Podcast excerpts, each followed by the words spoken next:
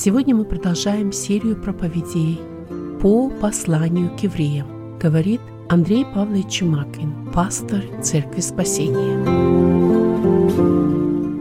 Мы продолжаем наше исследование послания евреям и по-прежнему рассматриваем 11 главу. И 11 главу, вот именно эту часть, которую мы будем э, сегодня касаться, мы будем э, исследовать с 11 стиха и до 19 стиха 11 главы. Вот эту часть можно назвать «вершина веры». Когда мы думаем вот о самом слове «вершина», я не знаю, есть ли у нас здесь те, кто вот в нашем штате, как вы знаете, замечательная вершина Райнир, если те, кто поднимались на, на самую вершину, не знаю, может быть, есть. Я не поднимался, а, не был никогда там, но а, вот все те, кто поднимаются на какую-то вершину, они говорят, оттуда открывается особый вид – особая панорама, которую не увидишь, когда ты находишься а, снизу, потому что вот на вершине горы ты видишь все вокруг, ты видишь э, расстояние на, на многие мили, на многие километры, и это особый, вот особое впечатление, которое у людей а, складывается, когда они находятся там. И вот когда мы говорим о вершине веры, вот сегодня, а, читая этот текст, этот отрывок, мы как раз поднимемся на эту вершину веры, на особую вершину веры, на которой был Авраам. Для того, чтобы нам научиться, и мы увидим с вами, что рождение и потом жертвоприношение Исаака в семье Авраама – это была особая вершина веры – которой, наверное, не было никогда в человеческой истории у людей до этого момента и после, если только не, не рассматривать э, смерть Иисуса Христа на Голгофском кресте.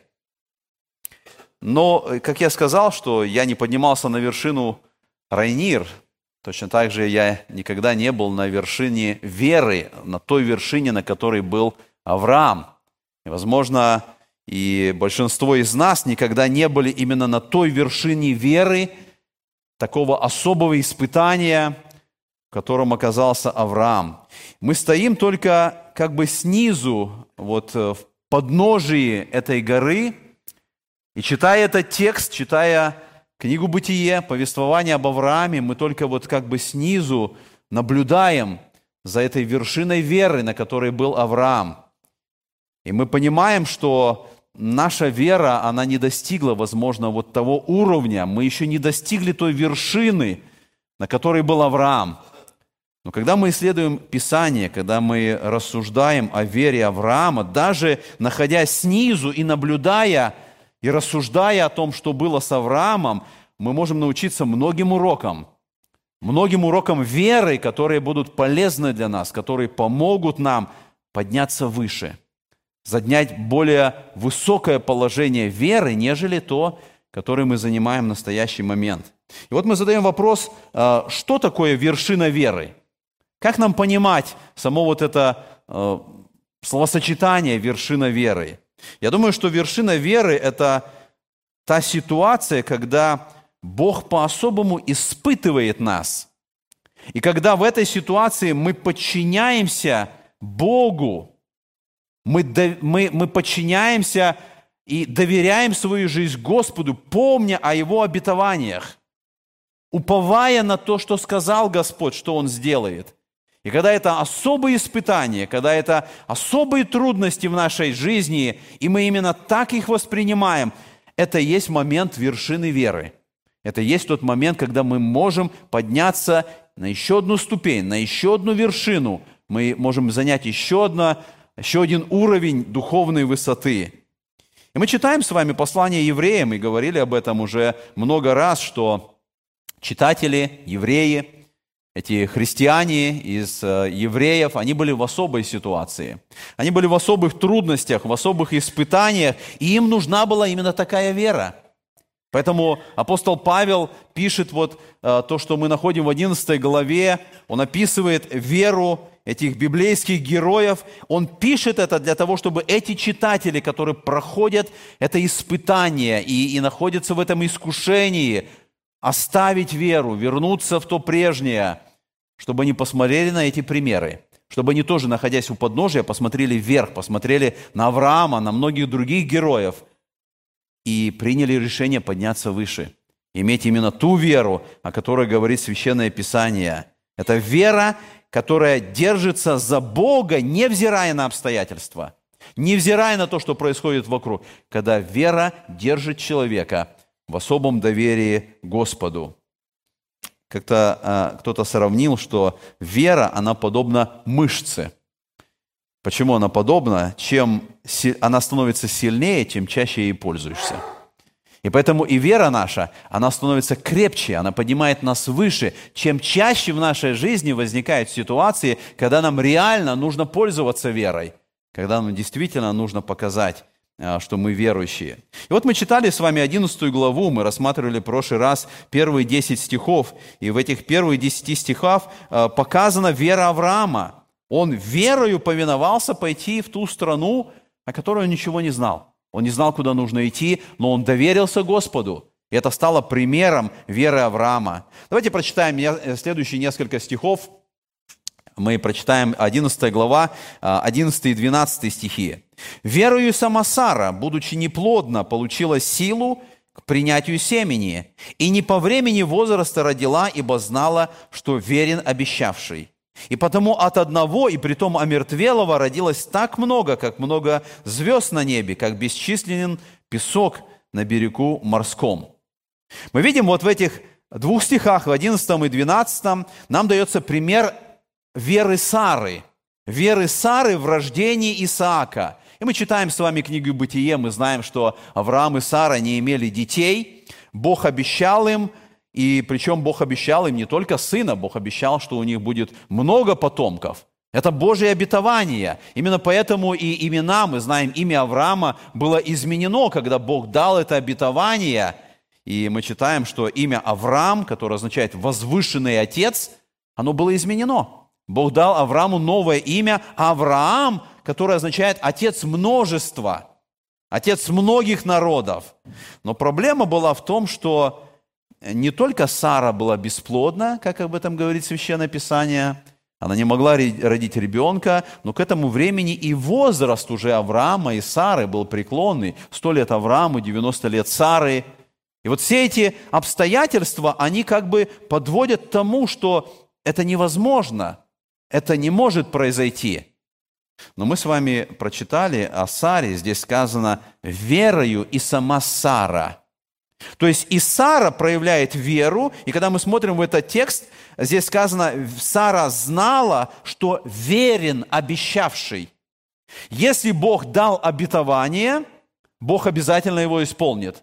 Бог верный своему обетованию. И поэтому здесь написано, что верою, мы прочитали в 11 стихе, верою Сара получила силу к принятию семени.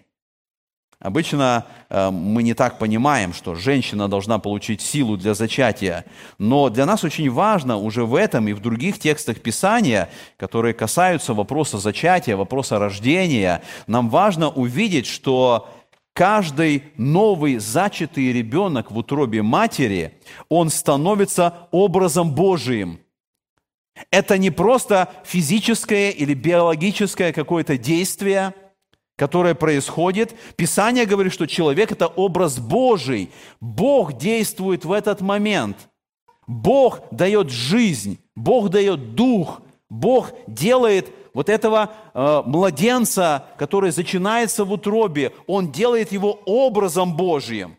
И поэтому мы можем сказать, что э, не бывает каких-то случайных зачатий. Бог совершает свое дело – это особое чудо, которое совершает Бог, когда Он каждому новому человеку дает жизнь, дает дыхание, дает дух. И другой момент, который мы должны отметить, что и не бывает случайных рождений. И само рождение, приход в мир человека, Писание называет особым действием Бога. И Писание говорит, Бог открывает чрево. Это особое действие Божие. И для нас, когда вот мы думаем об этом моменте зачатия, рождения ребенка, как важно нам увидеть, что Бог совершает свое дело в этом. И поэтому мы, как христиане, как верующие, как родители, мы всегда, когда подходим ко всем этим моментам, мы должны с особым благоговением к Богу обращаться. Его призывать, молиться Ему, ожидать от Него помощи, ожидать от Него благословения. Бог совершает свое действие как в зачатии, так и в рождении, как Творец, как тот, кто дает жизнь. И мы видим, что Сара не имела ребенка, и наверняка она молилась о, о ребенке, молилась о сыне. Я думаю, что она молилась не просто потому, что она хотела ребенка. Она наверняка молилась, потому что она хотела, чтобы то обетование, которое дал Бог, исполнилось. Бог обещал, что именно от Сары у Авраама будет сын. Именно через сына от Сары Бог будет совершать свое действие, и сын Сары будет тем, кто примет на себя обетование. И поэтому а, Сара, когда знала о том, что Господь это сказал, она знала, что Аврааму сказано, что он должен стать отцом многих народов, а это означало, что она должна стать матерью многих народов. Наверняка она молилась, и она верила. Мы читаем с вами 17 главе книги Бытия, написано так, с 15 стиха. «И сказал Бог Аврааму, Сару, жену твою, не называй Сарою, но да будет имя ее Сара, я благословлю ее и дам тебе от нее сына. Благословлю ее, и произойдут от нее народы, и цари народов произойдут от нее. И пал Авраам на лицо свое, и рассмеялся, и сказал сам себе, неужели от столетнего будет сын? И Сара, девяностолетняя, неужели родит? Посмотрите, в этом тексте мы видим, что когда Авраам услышал это обетование, он рассмеялся. Хотя я думаю, когда мы смотрим внимательно вот в этот текст, то, что Авраам рассмеялся, это не означало, что он сомневался. Это не означало, что он как-то не принял это обетование. Скорее всего, вот по этому тексту мы видим, что смех Авраама – это было его особое удивление. Это была какая-то особая радость. Посмотрите, написано, что он рассмеялся, сказал сам себе, неужели от столетнего будет сын? Это его особое благоговение, когда он услышал Божье обетование. Бог сказал, будет так. Сара родит тебе сына. И мы видим, что э, вот так он воспринял эту весть. И мы понимаем это, когда читаем Новый Завет, потому что послание римлянам, 4 главе, мы читаем с 18 стиха, об Аврааме сказано, «Он сверх надежды поверил с надеждою. Через это сделался отцом многих народов, по сказанному, так многочисленно будет семя твое. И не изнемогший в вере, он не помышлял, что тело его почти столетнего уже мертвело, и утроба Сарина в омертвении, не поколебался в обетовании Божиим неверием, но прибыл тверд в вере, воздав славу Богу, и будучи вполне уверен, что он силен и исполнить обещанное, потому и вменилось ему в праведность. Посмотрите, Бытие написано, что он рассмеялся, а Павел, послание римляна, он объясняет, что он чувствовал в этот момент, как он воспринял эту весть. Он нисколько не сомневался. Написано, что он не поколебался в обетовании Божьей неверием. Он был тверд в вере, он воздал славу Богу. Он принял это обетование и поэтому написано, потому и вменилось ему в праведность. Он принял то, что Господь сказал. Но мы с вами находим, что в 18 главе Бытия сказано и о Саре, что она тоже рассмеялась. И мы читаем 18 главу Бытия с 12 стиха. «Сара внутренне рассмеялась, сказав, «Мне ли, когда я состарилась, иметь сие утешение? И господин мой стар». И мы видим, что вот здесь в смехе Сары уже присутствует какое-то сомнение – Присутствует какое-то недоверие вот э, той вести, тому обетованию, которое, я, которое сказал Господь. И мы задаем вопрос, так а в чем же была вера Сары? Мы прочитали в 11 стихе, верою сама Сара приняла силу, верою она приняла эту весть. И мы можем сказать, что в этих словах ее не было неверия.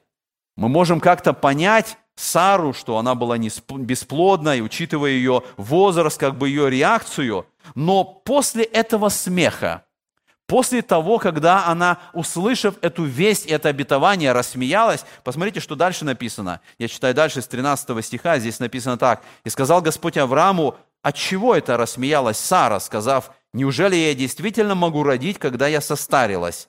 Если что трудное для Господа, в назначенный срок буду я у тебя в следующем году, и у Сары будет сын. Сара же не призналась, а сказала, я не смеялась, ибо она испугалась, но он сказал, нет, ты рассмеялась. И мы видим в этой ситуации, когда первоначально Сара действительно рассмеялась, услышала эту весть, то вот здесь то, что она услышала следующее, когда она услышала эти слова Господа, если что трудное для Господа, мы видим, она испугалась. Она находится в особом состоянии, даже страхи вот от такого обетования, которое Богом было повторено и утверждено. я думаю, что вот этот момент, когда она услышала, что Господь сказал, когда он, она услышала слова «Если что трудное для Господа, я приду в следующем году, и будет сын», я думаю, что этот момент стал ее верой. Она приняла это верой, Господь так сказал, это действительно произойдет, и она верой приняла это. И мы читаем, что Исаак родился. Он стал детем обетования. Было исполнено то, что Господь сказал. Как сказал Господь, Он точно исполнил свое слово. И вот в 21 главе Бытия мы читаем, «И презрел Господь на Сару, как сказал, и сделал Господь Саре, как говорил». Сара зачала и родила Аврааму сына в старости его, во время которой говорил ему Бог. Ей было 90 лет. И она рождает ребенка. Статистика говорит, что самая старая мама, которая родила ребенка, это была женщина в Индии. В 2016 году она родила в возрасте 72 лет с особыми процедурами лечения – Самая старая мама, которая э, натурально, без всякой помощи медицины родила, считается, что это в Великобритании в 97 году в возрасте 59 лет. Саре было 90 лет.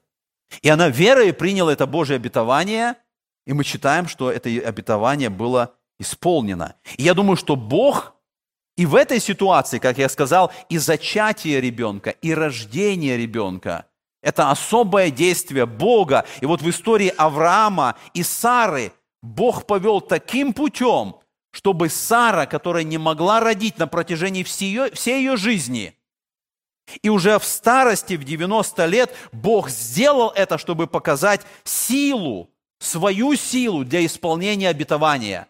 Что для Бога нет ничего невозможного. Есть ли что трудное для Бога, Бог совершает это – и мы видим, что как результат в этом тексте, который мы прочитали, написано «И притом от одного, притом омертвелого, родилось так много, как много звезд на небе, и как бесчисленный песок на берегу морском». Действительно, у Авраама было много потомков. Книга Второзакония 1.10 написано «Господь Бог, ваш, «Господь Бог ваш размножил вас, и вот вы ныне многочисленны, как звезды небесные». Четвер... Третья книга Царств 4.20 написано, Иуда и Израиль многочисленны, как песок у моря. То есть мы видим, Бог обещал, и это исполнилось. И Писание подтверждает, действительно, у Авраама было много потомков, как звезд на небе, как песка у моря. Это обетование исполнилось буквально. Но Новый Завет открывает еще один важный момент. Новый Завет открывает, что у Авраама есть и духовное потомство – и духовное потомство исполнилось в Иисусе Христе, потому что Христос стал семенем Авраама. И от Него, через Христа, все народы получают благословение. Однажды это исполнится в буквальном смысле, но сегодня все те, кто принадлежат Христу, все те, кто уверовали во Христа, они становятся семенем Авраама – и сегодня мы видим вот это исполнение, и поэтому некоторые богословы, которые читают вот Божие обетование, что у тебя будет потомков, как звезд на небе и как песка у моря, они как бы истолковывают, что песок морской – это физическое потомство Авраама. Это все евреи, это все вот те народы, которые произошли через Исаака, в то время как звезды небесные – это духовное потомство. Это те, кто уверовали – это те, кто приняли Иисуса Христа. И вот когда мы смотрим на этот текст, на эти два стиха, 10, 11 э, и 12 стихи, какой урок мы можем взять для себя? Мы видим здесь урок, что каждому из нас, вместо того, чтобы в каких-то ситуациях думать о человеческой неспособности, что что-то невозможно, что это не может произойти, вера помогает нам сосредоточиться на Божьей силе – и на Божьей верности. Вера Авраама, вера Сары, она учит нас уповать на Господа, и если Он сказал слово, Господь обязательно исполнит. И вот эти слова, они всегда должны звучать в нашем разуме, есть ли что трудное для Господа? Если Господь обещал, есть ли что-то, что Господь не исполнит? Но нам нужно быть аккуратными, когда мы э, применяем вот это обетование в нашей жизни, для того, чтобы не э, допустить здесь каких-то ошибок. И мы знаем, что и сегодня некоторые относят вот Божие обетование и говорят, Бог обещал, чтобы никто из нас не болел. И некоторые, многие обетования, которые не отнесены напрямую к нам, они пытаются отнести к себе. И они пытаются каким-то образом добиться исполнения этого обетования. Более того, они осуждают других. Я читал примеры, когда некоторые верующие приходили к человеку, который лежит на одре болезни, страдает, и осуждали его за то, что у него недостаточно веры, чтобы получить исцеление. И человек, который находится в таком страдании, он еще получает это осуждение. Бог не обещал каждому из нас, что Он избавит нас от болезни – если бы это было так, тогда бы великие мужи, о которых мы читаем в Писании, они никогда не болели бы. Более того, тогда бы никто не умирал бы. Потому что все те, кто получили исцеление, имея такую веру для исцеления, они бы не умерли никогда, потому что в основном болезни приводят к смерти. Господь не обещал нам, что Он избавит нас от болезней, но Господь учит нас доверять Ему в любой ситуации – не смотреть на обстоятельства, но довериться Богу в нашей жизни, трудностях, болезнях, переживаниях, довериться Богу. И мы читаем послание Ефесянам 3.20, сказано, «А тому, кто действующий в нас силою, может сделать несравненно больше всего, чего мы просим или о чем помышляем, тому слава, тому, кто больше может сделать даже о чем мы просим, ему должна быть слава. И поэтому мы должны научиться доверять Богу, несмотря на то, что происходит вокруг. Мы читаем с вами дальше следующие э, два стиха, это 13 и 14 стихи. Здесь написано так. «Все сии умерли в вере, не получив обетований, а только издали видели онные и радовались, и говорили о себе, что они странники и пришельцы на земле. Ибо те, которые так говорят, показывают, что они ищут Отечество. И если бы они в мыслях имели то Отечество, из которого вышли, то имели бы время возвратиться. Если вы смотрите вот на эту иллюстрацию, это э, фотография, это гробница патриарха в Хевроне, в Израиле. Это то место, пещера Махпелла, которое в свое время купил Авраам, когда умерла Сара. Считается, что именно в этой гробнице э, похоронена Сара, Авраам, Исаак. Это гробница, которая подтверждает вот эти слова, которые мы сейчас прочитали. Все сии умерли в вере, не получив обетований.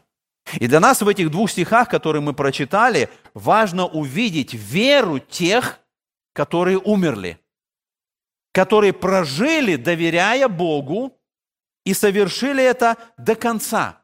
И в этом тексте, когда мы читаем, что все сии умерли, Павел как бы опять возвращает нас к самому началу, к Авелю. Помните, мы, 11 э, глава, она начинается с веры Авеля.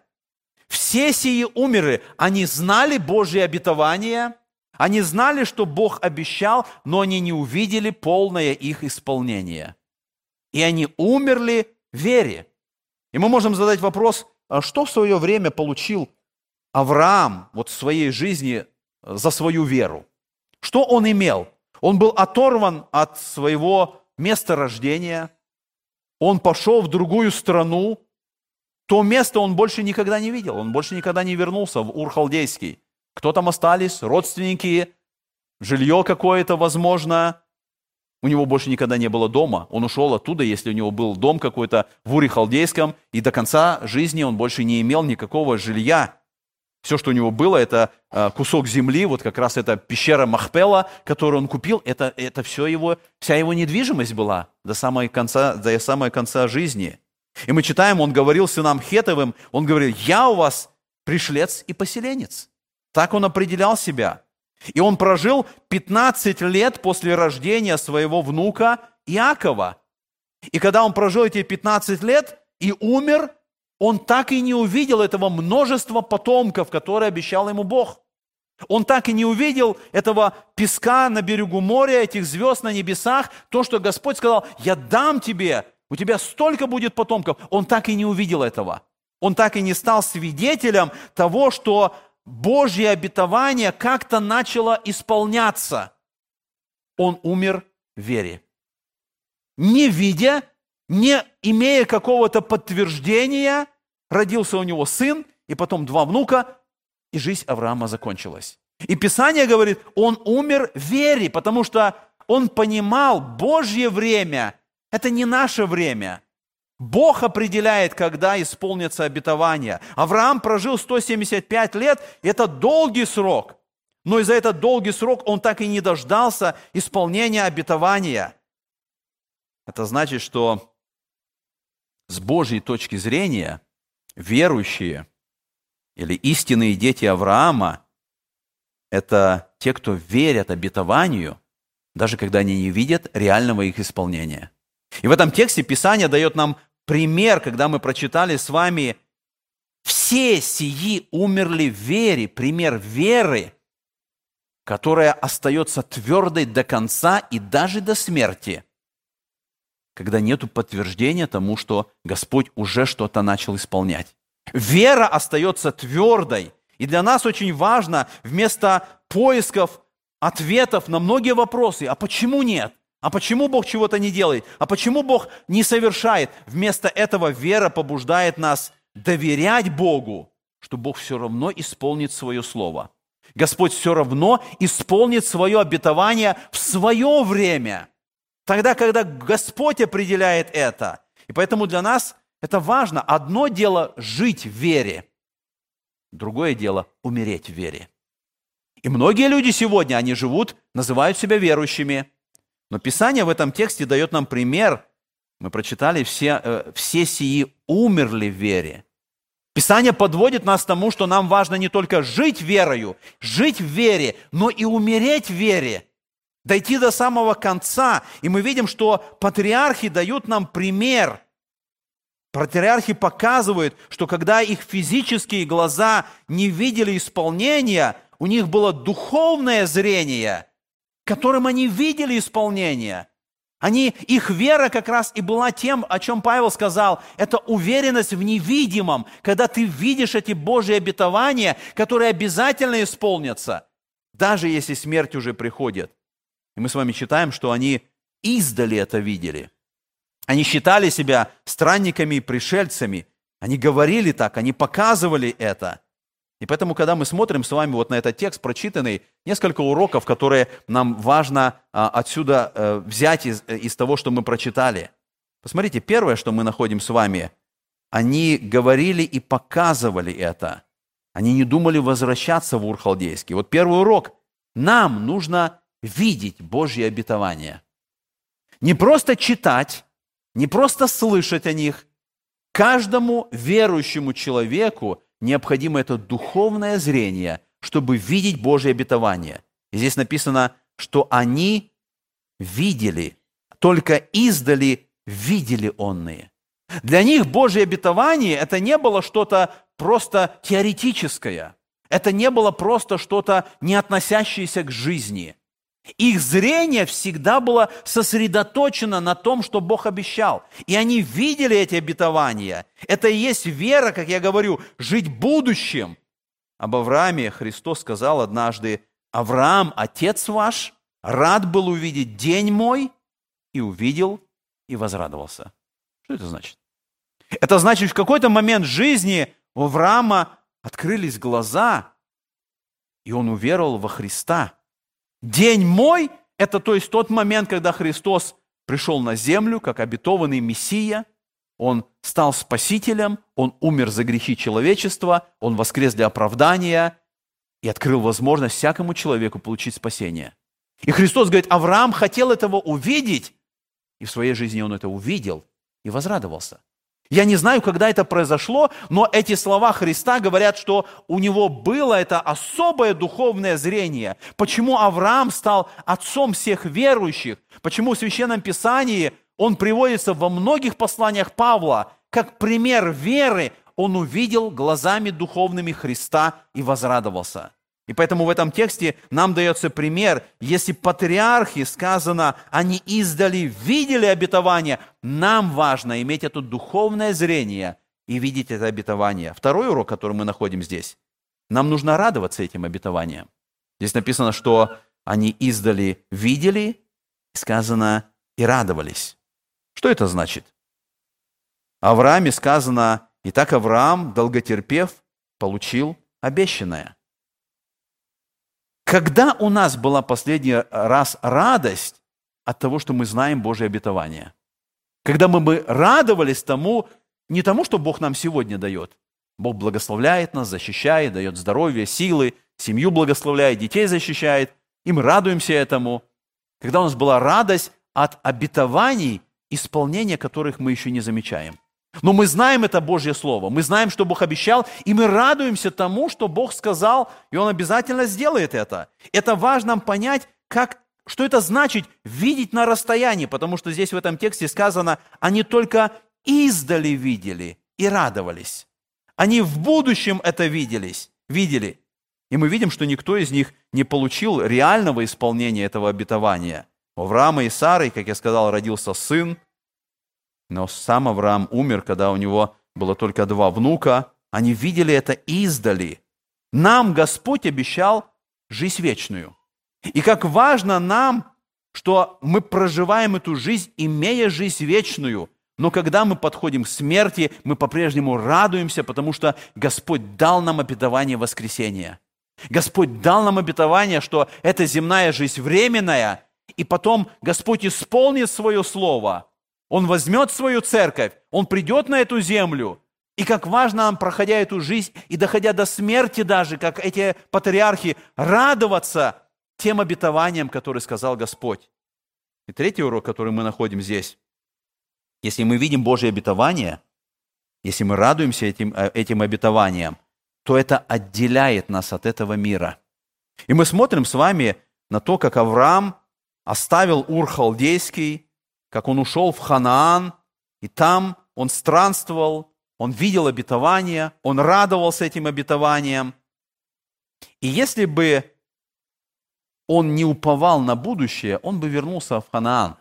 Но он находился здесь, э, э, вернее, не в Ханаан, а в Ур-Халдейский, но он находился на земле Ханаана, и он верою, написано, верою обитал он на земле обетованной, как на чужой, и жил в шатрах с Исааком – Иаковом, сонаследниками того же обетования. То есть мы видим, что то Божье обетование, которое дал ему Бог, оно разделило его жизнь на две части.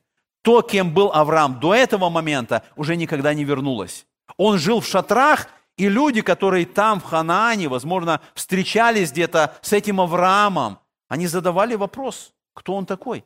Почему он здесь? Почему он живет таким образом? Почему он не изменит свою жизнь? Есть в русском языке такое выражение, чувствовать себя не в своей тарелке. Я думаю, что Авраам таким путем и чувствовал себя, когда люди не воспринимали его своей частью. И все эти ханаанские племена, все эти люди, которые жили там, они понимали, что вот этот странник, вот этот кочевник, он какой-то другой, он отличается от нас, он не живет так, как мы живем. И для нас в этом большой пример, потому что христианин должен так чувствовать себя в этой жизни, в этом мире. Когда мы смотрим, что мир смеется над шутками, а для нас эти шутки пошлые. Когда мы смотрим, что мир радуется некоторым вещам, а для нас эти вещи глупые. Когда мы смотрим, что мир наслаждается некоторыми вещами, а для нас это страшно и греховно. Когда мы видим, что мир ценит то, что мы воспринимаем читою, когда мы видим, что мир живет этой жизнью, а наше стремление к вечности. Видеть Божие обетование и радоваться им означает жить особой жизнью, когда мы находимся в этом мире, но мы не от мира. И, наконец, четвертый урок, который мы находим здесь. Как странники и пришельцы, мы можем другим говорить о нашей отчизне. Посмотрите, мы прочитали в этом тексте, сказано, что они умерли, они радовались и говорили о себе, что они странники и пришельцы на земле. Они говорили. О чем они говорили? О том, кем они являются и о том, куда они стремятся. Они говорили о том, что Бог даст им что-то другое, что-то большее. И Писание нас призывает к этому. Посмотрите, 1 Петра 3,15 написано, «Господа Бога светите в сердцах ваших, будьте всегда готовы всякому, требующему у вас отчета в вашем уповании, дать ответ с кротостью и благоговением. Я хочу задать вопрос, о чем здесь идет речь? О каком уповании идет речь? Упование – это надежда, которая связывает нас с будущим. Это наша вера в то, что произойдет в будущем. Мы уповаем на это. И Писание здесь говорит, что мы должны светить Господа в сердцах и быть готовы всякому сказать о том, чего мы ожидаем. Сказать о будущем, о том, что обещал Бог, о Его обетованиях и о том, как мы держимся этих обетований. Мы должны быть готовы сделать это каждому. И мы видим в этом примере, что патриархи, они так делали. Они говорили о себе. И тогда, когда люди задавали им вопрос, почему вы такие, почему вы так живете, они говорили о себе, о том, что они странники и пришельцы. Давайте прочитаем следующие два стиха, это 15 и 16. Здесь сказано, «И если бы они в мыслях имели то отечество, из которого вышли, то имели бы время возвратиться. Но они стремились к лучшему, то есть к небесному, посему и Бог не стыдится их, называя себя их Богом, ибо Он приготовил им город». Мы видим, что о патриархах, вы видите на этой иллюстрации вот эту карту странствования Авраама, когда он вышел из Ура, когда он пришел в Харан, и потом, когда он пришел в Ханаан, потом он пошел в Египет, потом вернулся с Египта, и потом все его странствование было по этой земле ханаанской. И мы видим, что апостол Павел, как я говорил, он пишет это послание тем христианам из иудеев – которые думали вернуться в иудаизм, которые размышляли о том, чтобы вернуться в прежнюю страну, прежнее отечество. И он говорит, что патриархи, как и Авраам, они могли бы вернуться в Месопотамию. Авраам мог бы вернуться в Харан, если бы он искал земного отечества. Если бы он искал здесь, на этой земле, чего-то лучшего. И я думаю, что условия, которые были у Авраама в Харане, я думаю, что они лучше были, чем те условия, которые были в пустыне, в странствовании. Там были их родственники, наверняка они бы встретили их, помогли бы, но они не вернулись. Авраам не пошел в Месопотамию, потому что он не искал земное, земного, земной отчизны. Он искал небесной отчизны. И мы читаем, да, Авраам посылал слугу, вы помните, когда необходимо было найти невесту его сыну. И вот что он говорит, 24 глава Бытие. Раб сказал ему, может быть, не захочет женщина идти со мною в эту землю, должен ли я возвратить сына твоего в землю, из которой ты вышел? Авраам сказал ему, берегись, не возвращай сына моего туда. Он поставил это как закон – я не вернусь туда, сын мой не должен вернуться туда. Мы читаем с вами, что когда Иаков спасался, помните, от гнева Исава, брата своего, он убежал в Месопотамию, он жил там 20 лет у Лавана, а потом он сказал Лавану в 30 главе Бытия, после того, как Рахиль родила Иосифа, Иаков сказал Лавану, отпусти меня, я, и пойду я в свое место и в свою землю. Он провел там 20 лет, но он понимал, это не его место. Его место, его земля – это там, в Ханаане. Он должен пойти туда. И это все раз, еще раз говорит, что мы, как христиане, мы должны быть оторваны от этого мира. Мы должны понимать, что мы не должны быть частью этого мира. И часто Ур халдейский, он выглядит более цивилизованно, чем пустыня странствования. Часто этот мир, он выглядит более цивилизованно, нежели церковь. И кто-то начинает воспринимать церковь как старомодная, как несовременная. И поэтому некоторые сегодня хотят сделать современную церковь. К сожалению, она становится уром халдейским. К сожалению, она часто становится похожей на цивилизованный мир. И у христиан сегодня есть это искушение вернуться в ур халдейский, вернуться в земную отчизну, вернуться в этот мир – но мы видим, что Авраам не вернулся. Патриархи не вернулись. И апостол Павел, когда он обращается к этим христианам, которые думали вернуться в иудаизм, он берет это как пример. Если патриархи этого не сделали, то вы не должны это сделать. Вы не должны вернуться в этот Ур халдейский. И мы задаем вопрос, а почему это не нужно было? Почему патриархи не пошли обратно? Почему они не нашли что-то более удобное, что-то лучшее? И мы читаем с вами четыре важных момента, которые вот в этих стихах открываются. Первое. Есть лучшая страна. Лучшая страна, к которой стремились патриархи, это небо. Мы не знаем все про небо, но мы одно знаем точно, что в небе будет несравненно лучше, чем на земле. Оно лучше, там Писание говорит, там не будет проклятия, там не будет боли, там не будет слез. Книга Откровения говорит об этом. Она лучше всего, что мы только можем себе представить. Мы можем нарисовать самое лучшее, что только можно себе представить, и небо все равно будет лучше. Его невозможно представить. И Павел говорит филиппийцам 1.23, он говорит, я имею желание разрешиться и быть со Христом, потому что это несравненно лучше. Что бы мы ни представляли, небо будет несравненно лучше, потому что там Господь. И книга Откровения говорит, что сам Бог будет их Богом. Павел говорит, я хочу быть со Христом, потому что там мы будем со Христом, и это несравненно лучше. Второе, что мы находим, второй урок, там есть город, который приготовлен для нас. Когда мы говорим, это лучшая страна, и это город, по сути, это одно и то же. Это э, как бы с разных сторон смотрится вот на то место, куда мы придем. И Павел говорит, что художник и строитель этого города – это сам Господь. Мы читаем в 21 главе книги Откровения, сказано, это святой Иерусалим, новый, сходящий от Бога с неба, приготовленный как невеста, украшенная для мужа своего. Господь приготовил особый город – мы знаем, что за всю историю человечества города – это всегда были э, центры цивилизации, это было сосредоточение греха, зла, всякой нечистоты. Это было именно в городах, там, где была цивилизация. Но о небесном городе сказано, там не будет греха. Это особый город, это будет вечный город. И Христос, когда уходил с этой земли, Он сказал своим ученикам, «Я иду приготовить место вам».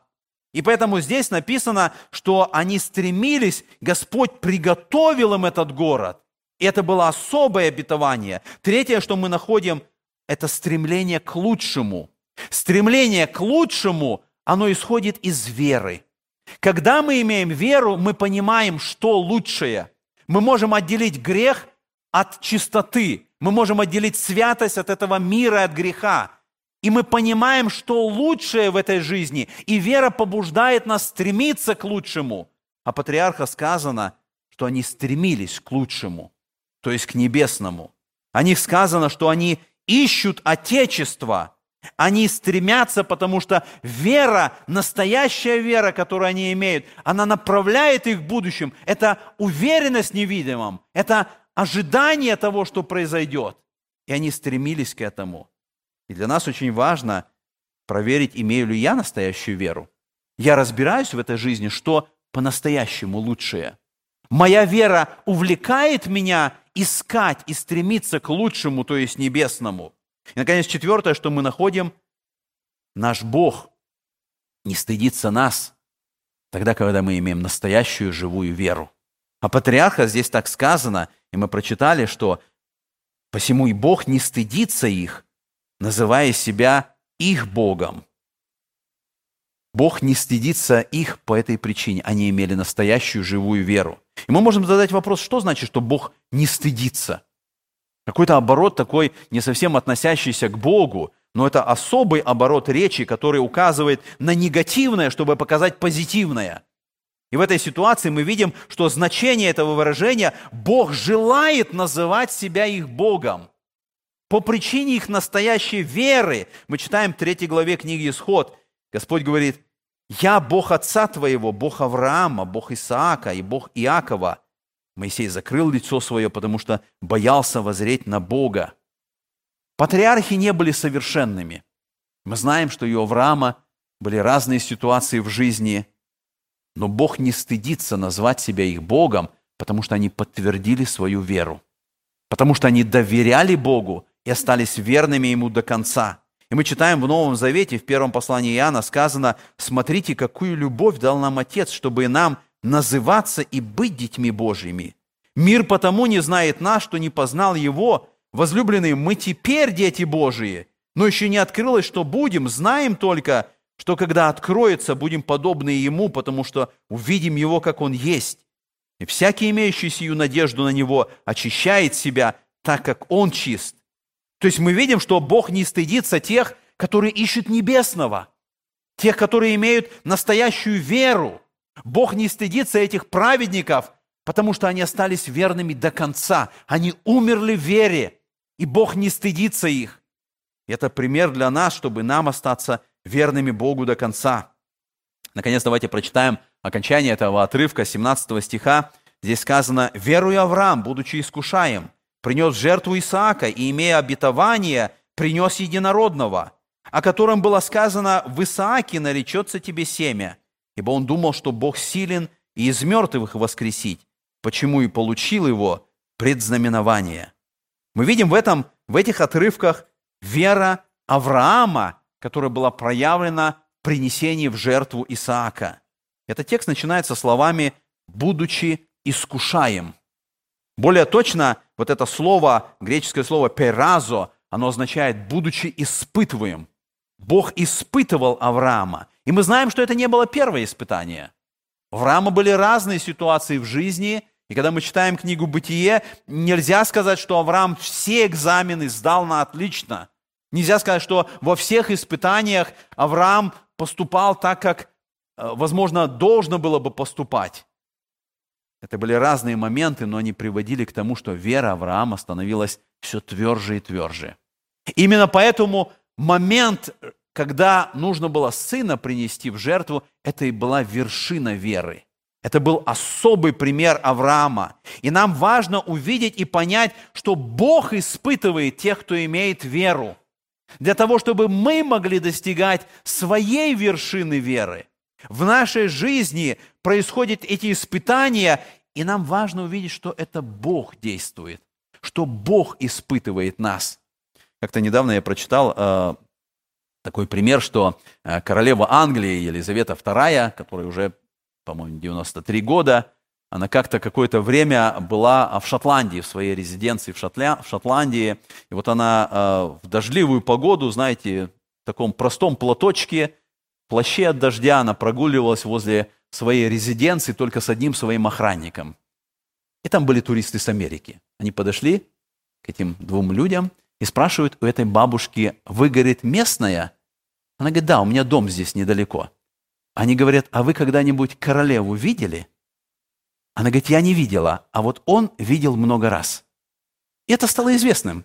Эти туристы американские, они больше заинтересовались этим охранником, чем самой королевой. Он же видел королеву. Как важно нам увидеть, когда приходит испытание, увидеть, Бог действует здесь.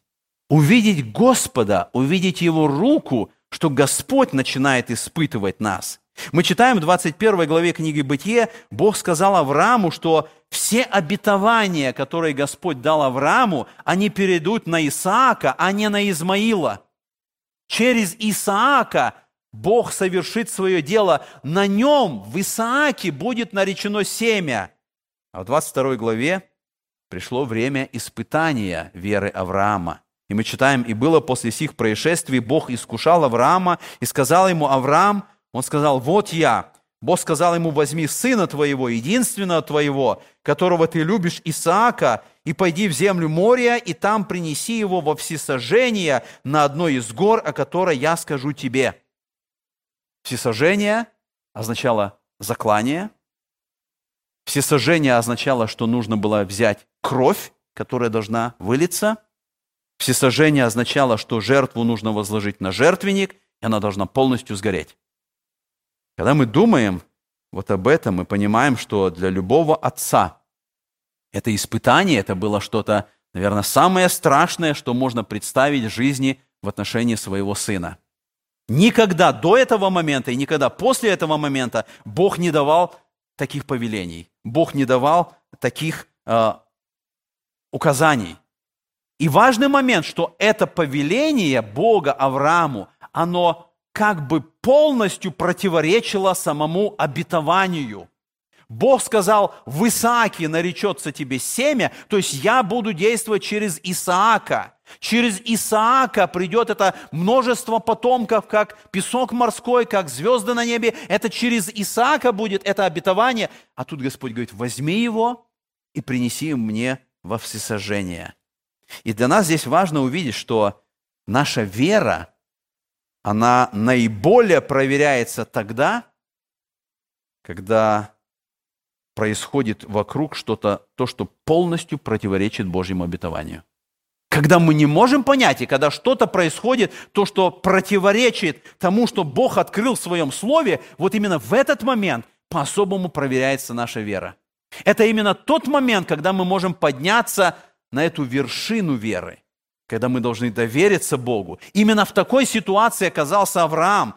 И мы читаем, он встал рано утром, оседал осла, оседлал осла своего, взял с собой двоих из отроков своих, Исаака, сына своего, наколол дров для всесожжения, и пошел, и встал, пошел на место, о котором сказал ему Бог. На третий день Авраам возвел очи свои и увидел то место издалека. Мы задаем вопрос, была ли у Авраама какая-то борьба? Было ли у Авраама какое-то внутреннее решение? Я думаю, возможно, да. Не случайно Бог указал эту гору Мария, которая на три дня пути. Бог не ожидал, что у Авраама будет какое-то спонтанное решение, о котором он потом пожалеет. Три дня пути означало, что Авраам шел, и он думал, и он представлял. Это было осознанное решение. Это была настоящая вера. Это был обдуманный и взвешенный поступок, когда Авраам пришел туда, и он готов принести сына своего во всесожжение. Но Библия не описывает нам вот этих сомнений. Библия не описывает нам, что происходило. Он сделал так, как повелел Господь. И послание евреям, которое мы прочитали, описывает, почему Авраам поступил таким образом. В чем была причина, которая помогла ему пойти на этот шаг. В 22 главе Бытия, в 5 стихе мы читаем, «И сказал Авраам отрокам своим, останьтесь вы здесь со слом, а я и сын пойдем туда и поклонимся, и возвратимся к вам». Это еврейское слово, которое он потребляет здесь, «возвратимся к вам», оно может означать только одно – мы придем вдвоем. Я не приду один. Мы пойдем, поклонимся и мы возвратимся. Авраам шел туда, зная, с решением, он принесет Исаака во всесожжение. Но он был полностью уверен, что когда он это сделает, он вернется обратно вместе с Исааком. Мы читаем с вами, что именно по этой причине, когда он сделал этот особый поступок, в 22 главе книги Бытие, Господь говорит, Мною клянусь, говорит Господь, что так как ты сделал сие дело и не пожалел сына твоего, единственного твоего, то я, благословляя, благословлю тебя, и умножая, умножу семя твое, как звезды небесные, как песок на берегу моря, и овладеет семя твое городами врагов твоих, и благословятся в семени твоем все народы земли, за то, что ты послушался гласа моего. Это было особое испытание, это была особая проверка, но мы можем задать вопрос, а для чего? А для чего Бог проверял Авраама? С одной стороны, послание евреям показывает, это было для того, чтобы нас научить настоящей вере, чтобы мы увидели, что значит доверять Богу. Но есть еще одна причина, которая открывается здесь в послании евреям. Бог сделал это для того, чтобы указать на Христа – Вся жизнь патриарха, все истории, которые происходили с ними и записаны в, главе, в книге «Бытие», они описывали не просто по каким-то случайным обстоятельствам. Они были для того, чтобы указать на Христа и на спасение, которое должно произойти. И Авраам верил в Иисуса Христа. Он верил в то, что однажды придет Мессия. И мы видим, что Авраам принес Исаака в жертву. Вроде бы не до конца. Вроде бы он не заклал его. Но мы читаем в этом стихе, посмотрите, здесь так сказано, сказано прямо, веруя Авраам, будучи искушаем, принес в жертву Исаака. Не попытался, не поднял руку, не думал. Написано, он принес в жертву Исаака. Это было его полное решение. И хотя мы видим, что Господь остановил, и Исаак не умер, он не стал жертвой, но Авраам готов был это сделать. И Писание показывает нам, почему это было так. И мы прочитали, что он, о нем сказано, что он думал, что Бог силен из мертвых воскресить. Он уверен в этом был. Он знал, что если Бог дал свое обетование, Бог выполнит это обетование. И если Бог говорит ему принести Исаака в жертву, и он принесет в жертву, Бог воскресит его, и они придут вместе к слугам, и все равно через Исаака исполнится обетование, и Авраам станет отцом многих народов, которые придут через Исаака. И вот в этом, когда мы смотрим с вами, что Авраам сделал это действие, посмотрите, здесь сказано, почему и получил его предзнаменование. Слово предзнаменование в греческом это параболы. Слово парабола означает сравнение, образ или подобие. То, что сделал Авраам, когда он с верою отдал самое дорогое, своего сына, отдал в жертву, стало прообразом Евангелия. Бог отдал самое дорогое, своего сына, в жертву за наши грехи. В этом образ, и поэтому сказано, что Авраам и получил Исаака как предзнаменование, то есть как прообраз Иисуса Христа. Потому что Христос пришел, и Он действительно умер, и Он действительно был воскрешен. Это то, что мы видим в этой истории в отношении Исаака. И для нас очень важно, что нам нужна вера в Божье обетование. И мы знаем, что вера каждого из нас – она обязательно будет испытана. Мы, может быть, не окажемся в той ситуации, в которой оказался Авраам, но мы читаем в 1 Петра, в 1 главе сказано, «О сем радуйтесь, поскорбев теперь немного, если нужно от различных искушений, дабы испытанная вера ваша оказалась драгоценнее гибнущего, хотя и огнем испытываемого золота, к похвале и чести и славе в явлении Иисуса Христа». Писание говорит, вера каждого верующего человека, она должна быть испытана. Бог испытывает нашу веру. И в этом мы можем твердо быть уверены, что когда, Господь посылает нам испытания, чтобы наша вера стала как золото, Бог никогда не допускает того испытания, которое мы не могли бы перенести. Апостол Павел пишет 1 Коринфянам 10 главе в 13 стихе, «Вас постигло искушение не иное, как человеческое, и верен Бог, который не попустит вам быть искушаемыми сверх сил, но при искушении даст и облегчение, так, чтобы вы могли перенести». В этом испытании у Бога никогда нету цели, чтобы мы пали, чтобы мы не устояли, чтобы мы отказались и отвернулись. У Бога всегда только одна цель. Когда Бог посылает нам испытания, Божья цель, чтобы мы в этом испытании увидели состояние нашей веры. И чтобы, увидев это состояние, мы могли вырасти, мы могли подняться на еще один уровень. И как часто, когда Бог посылает испытания, мы не видим, что это испытание от Бога, и мы не проходим это испытание, и наша вера нисколько не поднимается, и мы проявляем свою человеческую природу, и мы слаб, слабеем в этой ситуации. А нам важно понимать, что без испытания мы никогда не узнаем, если мы имеем настоящую веру. Без испытания. Испытание показывает, насколько сильна наша вера. И если в этом испытании мы доверяемся Богу, мы доверяем Ему, наша вера станет сильной, твердой. Мы поднимаемся на эту вершину веры. Когда я помню, уже здесь, в Америке, я учился делать искусственное дыхание. Нас учили в колледже, как это делать. И прошло уже 20 лет, и я ни разу за все это время никому не делал искусственного дыхания. И представьте себе ситуацию, что если бы кому-то стало плохо, и был бы выбор, чтобы я сделал искусственное дыхание, или спасатель, который делает это по несколько раз в день. У кого лучше бы получилось? Естественно, не у того, кто когда-то 20 лет назад учился и ни разу это не попробовал. И когда мы проверяем себя, наша вера, она станет твердой и сильной не потому, что когда-то 20 или 40 лет назад мы узнали, что это такое, а тогда, когда каждый день Господь дает нам какие-то испытания – и мы пользуемся нашей верой, и наша вера становится твердой, она становится сильной, потому что только через испытания, только через веру в Божье обетование о небе, об этой стране, которую Господь нам приготовил, об этом городе, о нашем Отечестве, мы поднимаемся на эту вершину. И сейчас, когда мы будем молиться, я хотел бы задать каждому из нас вопрос. Где вы находитесь на этом пути восхождения? На какой вершину вы поднялись в своей вере?